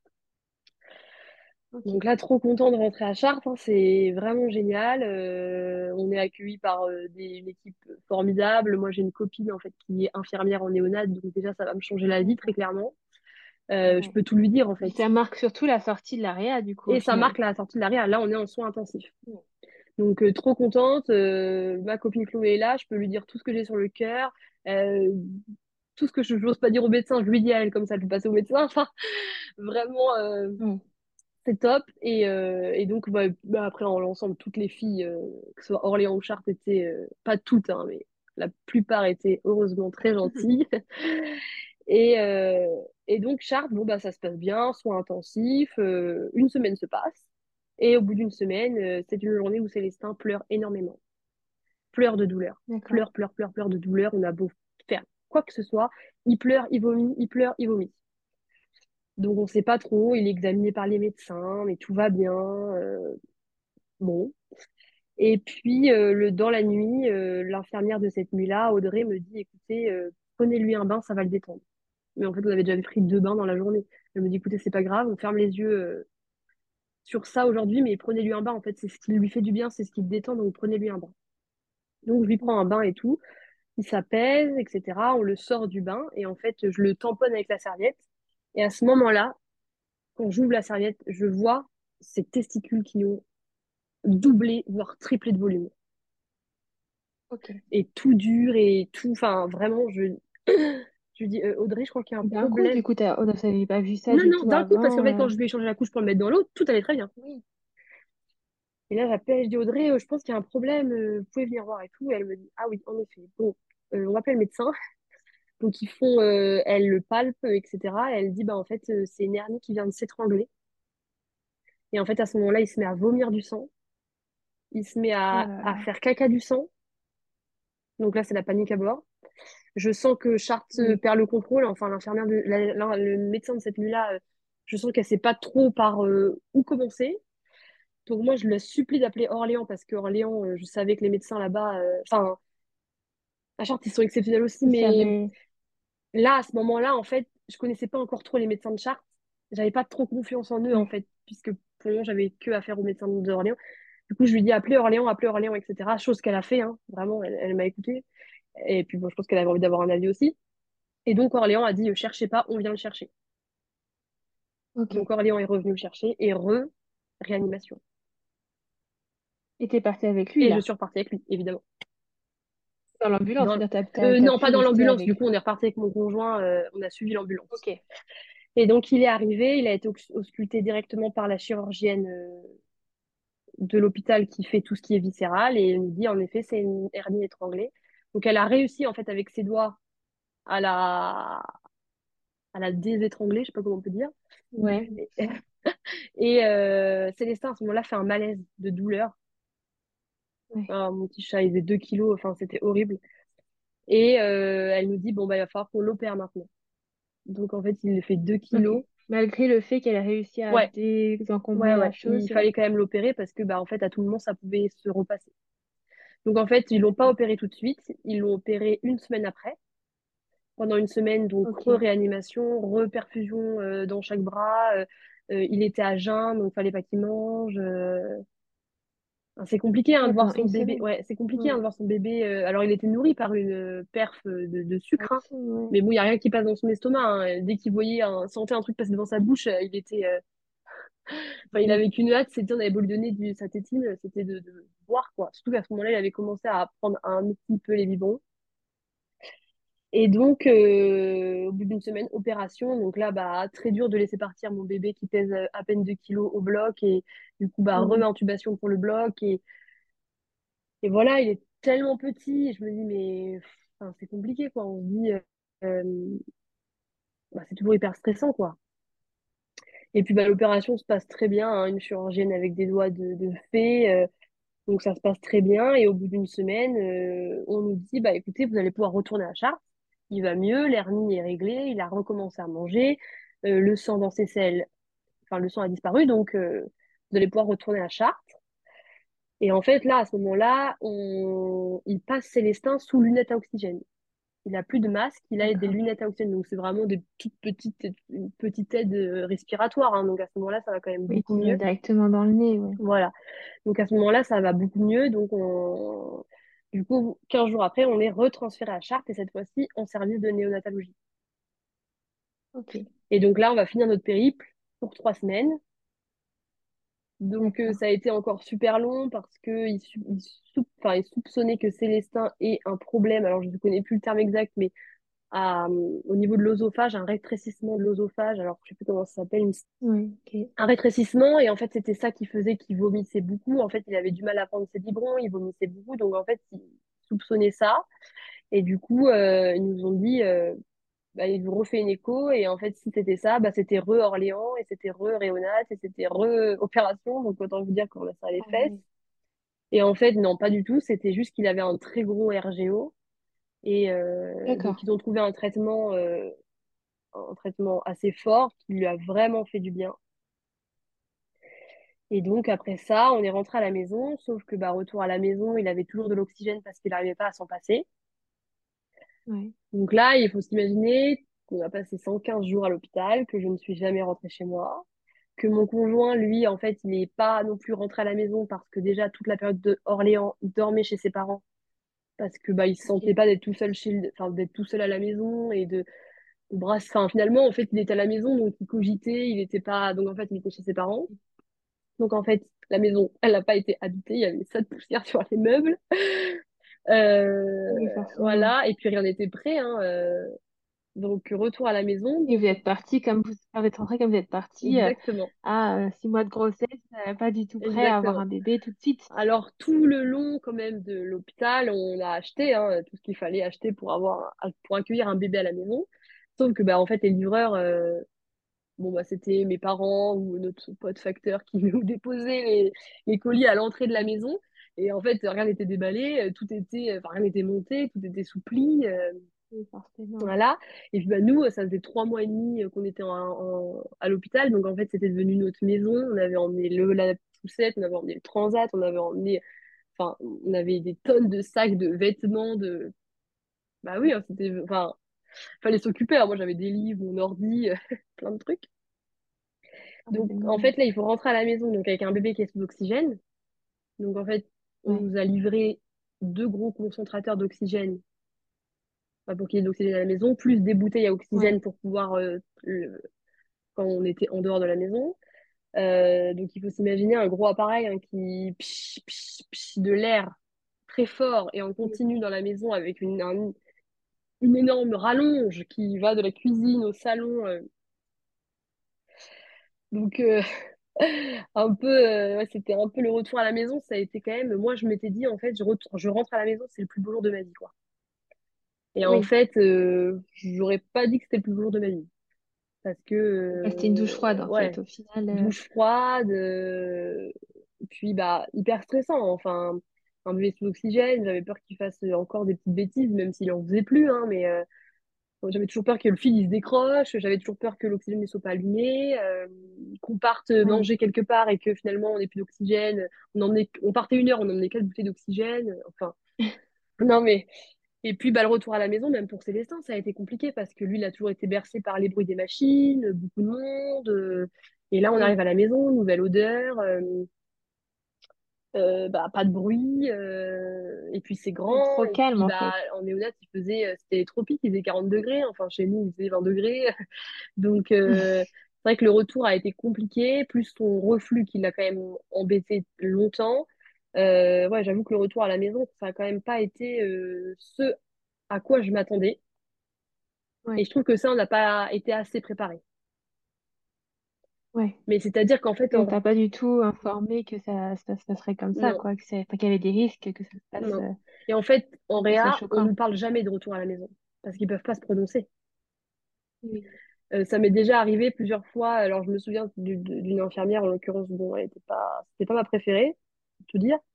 Et en fait, j'avais Célestin en peau à peau et euh, j'étais euh, sur mon téléphone et j'étais en train de passer une commande de vêtements pour Célestin.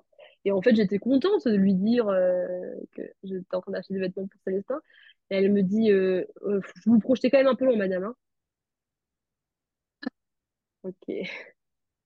Voilà, et en fait, c'est tout Ouais. le temps comme ça. Il y a- j'a- Enfin, en réa, c'est rare qu'on nous dise, mais vous verrez plus tard, allez. Enfin, non, en réa, ils peuvent pas faire ça, en fait. La vie, elle tient Oui, tellement non, qu'à parce un qu'ils savent fil, bah, pas. bien sûr, ils peuvent pas. Et, en- Oui. et à- Oui, pronostic vital engagé au final, donc bah, tu c'est peux ça, pas non plus. euh, c'est ça. Et puis, en fait, euh, on nous dit toujours, bah, il y a des enfants qui vont très bien, et puis du jour au lendemain, ça va plus, et puis on peut rien faire, en fait. En fait, tout le temps, on nous plonge dans le, tout le temps, on nous plonge dans le, dans le, dans le négatif. C'est très rare qu'on nous, il faut être, enfin, il faut, euh, c'est sûr que sur le moment, c'est trop dur à entendre et des fois, on leur en veut. hein. Moi, j'en ai voulu à certaines filles hein, de- d'agir de la sorte. Maintenant, je comprends un peu plus avec du recul. Je me dis, bah oui, mais en même temps, euh, Oui, combien de mamans reviennent sans les mais bébés c'est ça. aussi, Et en euh, fait, nous, on en a vu un puisque c'était le voisin de Célestin. Mais en fait, dans le couloir, il y en a eu tellement qui, qui de parents qu'on voyait repartir en larmes. Bah, on savait très bien pourquoi ils repartaient sans- en oui, larmes. Et en fait, euh, ouais. Et ça, bah, bah, évidemment, en fait, hein, toute la réa néonate, la prématurité, on n'est pas prêt, on n'est jamais prêt. On nous en parle pas, hein. Moi, je n'avais jamais entendu parler avant. Mais il faut bien se rendre compte qu'une fois qu'on est plongé là-dedans, bah, c'est tout, tout ce qu'on va nous dire, etc., c'est toujours. euh, En fait, il n'y a jamais d'espoir, quoi. C'est-à-dire que nous, notre son premier petit caca, euh, on était trop contents. À chaque fois, on nous disait, oh, attendez. Euh, son premier, tous ces premiers trucs, en fait, on était toujours trop contents. Enfin, on pleurait, hein. Enfin, moi, je pleurais de joie, hein, le premier pot à pot, le premier. On pleure de joie, on est trop heureux. Le premier bain. euh, Alors déjà, tout est toujours euh, techniqué, hein. C'est-à-dire que le premier bain, j'avais une infirmière au-dessus de moi qui tenait euh, un- une grosse bouche euh, qui lançait de l'oxygène hyper puissant euh, pendant le bain. Euh, il avait des fils, donc il fallait que je le lave, mais en- il fallait que je fasse attention à pas trop tirer sur les fils. Enfin, tout est quand même vraiment la maternité en réa néonate. Il faut prendre conscience que c'est quand même très compliqué et loin un d'être un hein. un univers un univers qu'on n'imagine pas. Et c'est sûr que bon, bah, quand on est enceinte, on n'a pas du tout envie d'imaginer ça, puisqu'on a peur que ça nous porte la poisse, on n'a pas envie, euh, on n'a pas envie. Mais je pense que malheureusement, il y a de plus en plus de bébés qui naissent préma, alors à plus ou moins grande prématurité. Mais je pense qu'il va falloir en parler parce qu'en fait, euh, très clairement, quand ça nous tombe dessus, Oui, mais on n'est pas on on n'est pas informé. informé. En fait, on ne sait pas. Et en fait, maintenant, au bout d'un an, à force de, de- d'en parler, à force d'écouter, à force de, j'ai rencontré des mamans, d'échanges, etc. De, même avec les professionnels, hein, parce que après ça, au retour à la maison, j'ai été suivie par une psychologue, hein, parce que ça allait vraiment pas, hein, je, je pleurais énormément. Et maintenant, je comprends, mais vrai que sur le moment, euh, bah, on en veut à toute la terre entière, en fait. Et, euh, et voilà, et euh, on, on- genre, par exemple, je recevais des messages et on me disait, euh, bon, bah, comment ça va? Bah, je dis, bah, là, ça va pas trop. Euh, Mais allez, t'inquiète, ça va aller. Mais t'inquiète, ça va aller, en fait. Et non, ça va pas. oui. On ne sait pas si demain il sera toujours là, Voilà, c'est ça. Et du coup, euh, ouais, je pense que c'est. je- Ouais, non, je pense que tant qu'on ne passe pas par là, on ne se rend pas compte.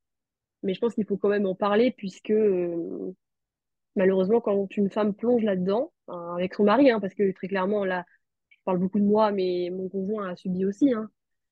Oui, Évidemment, hein, il était loin de nous. euh, Enfin, il avait peur de le prendre en peau à peau avec le tube parce qu'il avait peur qu'il s'extube. Donc, en fait, il a, il a loupé malheureusement plein de peau à peau. Enfin, c'est plein de choses comme ça qui font que.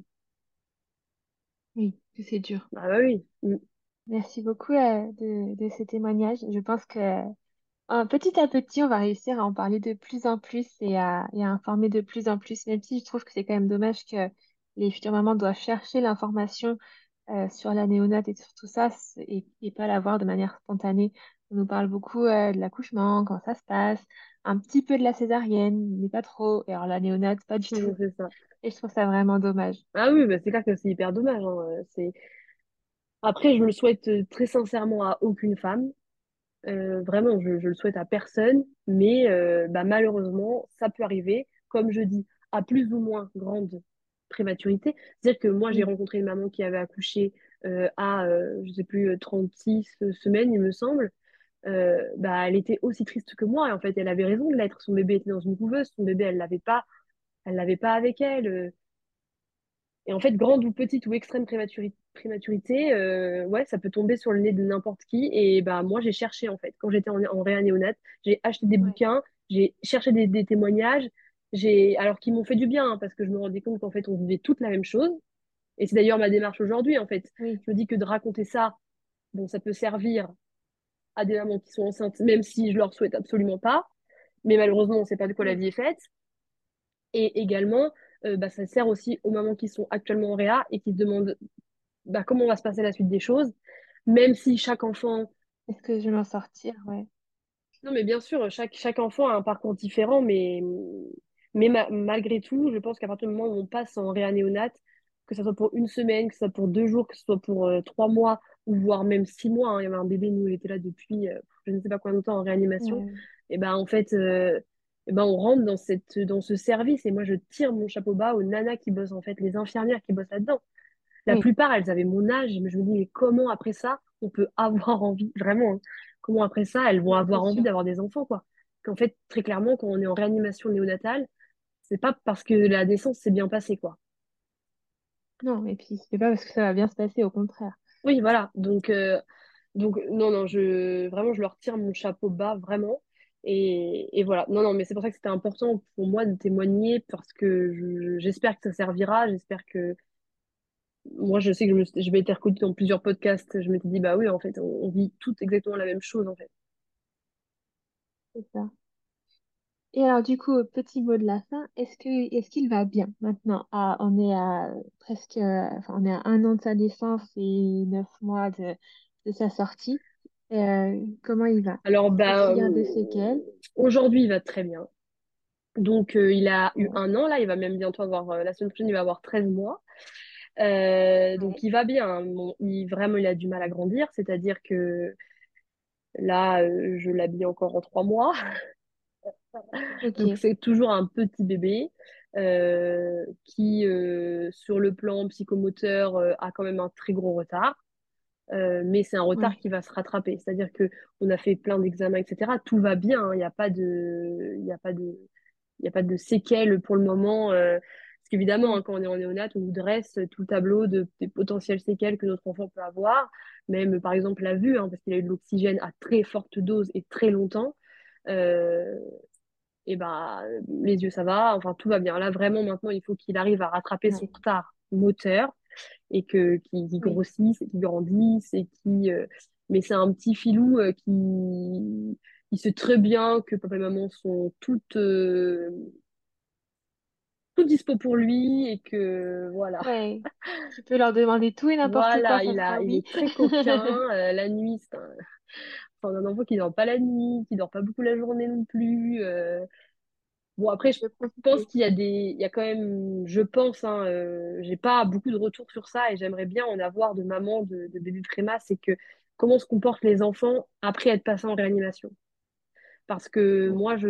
Ça, ça Ouais, parce que moi, je pense que bah, Célestin, il est quand même marqué par son passé même si on essaye de faire en sorte hein, que tout aille bien, etc. Il a un suivi euh, kiné, psychomote, euh, orthophoniste, on voit la pédiatre euh, tous les mois, etc., voire des fois deux fois dans le mois. Mais bah, en fait, il peut pas être tout seul. En fait, si sur son tapis de jeu, il nous aperçoit pas, il pleure. si il dort encore avec nous, il veut pas dormir rien dans le coup de dos tout seul, il veut pas. il pleure, il nous cherche, il veut tout le temps être dans les bras. Et je me dis, est-ce que euh, bah, c'est nous qui savons pas faire ou est-ce que euh, c'est des séquelles de, de la néonate, quoi, en fait, qui restent. Euh, ah, je pense que clairement, c'est lié, c'est lié quand ah, même. Je pense aussi, mais Au niveau de la, de la nourriture, souvent les bébés qui ont été intubés, bah, forcément, ils ont du mal à manger par la suite ou il y a plein de petites répercussions comme ça. Ouais, la nourriture, c'est pareil. Hein, hein. Ça va mieux, un peu mieux, mais c'est un calvaire. Enfin, il mange quatre cuillères de purée et il est calé pour les quatre prochaines heures, quoi. Donc, euh, après, est-ce qu'on peut lui en vouloir avoir, été à 1 millilitre euh, et encore euh, les grands jours? non, non, non, non, non, pas du tout. Hein. On va à son rythme de toute façon. hein. Et puis, s'il faut qu'il rentre à l'école à 4 ans parce qu'il sera pas prêt, il rentrera à l'école parce qu'il sera pas prêt. hein. En fait, on va pas, on va à son rythme. Il n'y a pas de. Ce qui est compliqué dans la, dans la société dans laquelle on est, c'est qu'il y a des cases à cocher et qu'en fait, si on ne les coche pas, ça ne va pas. Et là, par exemple, je remplis un dossier MDPH et, euh, et en fait, bah, toutes les cases qui sont à cocher, Célestin, il ne les coche pas de choses à faire, en fait. Et nous, en tant que parents, c'est hyper brutal parce qu'en fait, on donne tout pour notre enfant et nous, on voit quand même qu'il évolue, qu'il fait des choses supplémentaires, etc. Euh, et, euh, et en fait, pas assez au final selon les critères bah, c'est ça en fait et du coup je, je, je dis à la pédiatre bah enfin là on a l'impression que mon enfant euh, il sait rien faire de ses dix doigts Alors que quand même, il fait des trucs. Enfin, elle me dit, bah oui, mais par exemple, là, en ce moment, il danse et il applaudit. Bah ça, c'est pas noté dans le dossier MDPH. Et en Ouais. fait, voilà, si on, on- si on, si on, ouais, si on coche pas, on coche pas les cases, ça va pas. On n'est pas, euh, on n'est pas dans la norme. Qu'est-ce que c'est que la norme, en fait? Ça, c'est Oui. un peu compliqué quand même. Et puis forcément en retard, mais en retard de quoi au final? Tant qu'il avance à son rythme, il avance et c'est très Bah bien. oui, oui, c'est ça. Mais ça, pareil, en tant que parent, il faut apprendre à le comprendre. C'est pas Oui, toujours facile. Maintenant, ça va mieux. Mais il y a quand même des fois où je me dis, euh, bon, bah voilà, quand je le vois avec d'autres enfants qui ont exactement le même âge que lui, ou même des fois qui sont plus petits et qui savent faire plus de choses, bah, en tant que parent, c'est vrai que des fois, c'est toujours un peu, on se dit, ah, ça fait un peu grincher. Enfin, oui, c'est mais voilà, il faut, euh, Ah, puis en plus, en termes de prématurité, il y a aussi une chose à prendre en compte, c'est l'âge euh, normal et l'âge sûr, corrigé, donc l'âge qu'il bien aurait sûr. dû avoir à terme. Donc clairement, là, ton fils, il a un an, mais en vérité, il a, il, il est né, entre guillemets, euh, en corrigé que, que fin janvier. Et du coup, il est, Ouais. il est déjà plus, plus petit que ce qu'il n'y Bah paraît. oui, non, mais là, c'est compliqué là, il comprendre regarde, là, les, là, les derniers examens qu'on a fait, il regarde comme s'il avait neuf mois, en fait. C'est ça qui fait mal, c'est qu'en fait, on se dit, bon, bah, même neuf mois, il coche pas les C'est trucs, aussi. Voilà. compliqué. euh, Mais euh, bon, bah, c'est pas grave, c'est comme ça. En vrai, maintenant, je me fais une raison et je me dis que, en fait, il est vivant et c'est, c'est le plus beau cadeau qu'il qu'il puisse nous avoir fait, en fait. De s'être accroché à la vie comme ça. Enfin, je me dis, quand on débute dans une vie comme ça, qu'on pèse 740 grammes et qu'on doit se battre pour vivre, battre pour respirer, qu'on doit se battre pour manger, hein, parce que très clairement, il s'est battu pour tout, hein. Eh bien, euh, Oui. en fait, euh, bon, il est pardonné pour euh, le reste de sa, de sa vie, quoi. Non, faut pas qu'il entende ce podcast un jour, il va se dire, je peux faire n'importe quoi, maman elle me pardonnera tout. Mais bon, voilà. C'est un peu le cas, hein. Oui, bah, de toute façon, c'est notre petit, en plus, c'est notre premier, et puis c'est le premier des deux côtés, donc en fait, c'est le petit chouchou, euh, pour le moment, c'est le petit chouchou euh, à qui on cède tout et qu'on ne veut surtout pas entendre pleurer.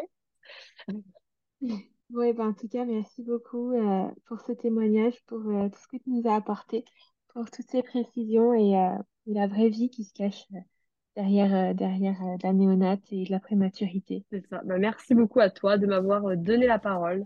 Avec grand plaisir. Merci beaucoup d'avoir écouté cet épisode jusqu'au bout. S'il t'a plu, n'hésite pas à me laisser une petite note sur l'application d'écoute sur laquelle tu es actuellement et à me laisser un petit commentaire sur Apple Podcast. Quelques petits instants qui pourront beaucoup m'aider à grandir. Si tu souhaites échanger sur cet épisode ou si tu souhaites toi aussi participer à cette aventure, n'hésite pas à me contacter sur les réseaux sociaux. Les liens sont en barre d'infos. En attendant, je te donne rendez-vous mercredi ou vendredi prochain, selon le jour auquel tu écoutes, et je te dis à très bientôt pour un nouvel épisode.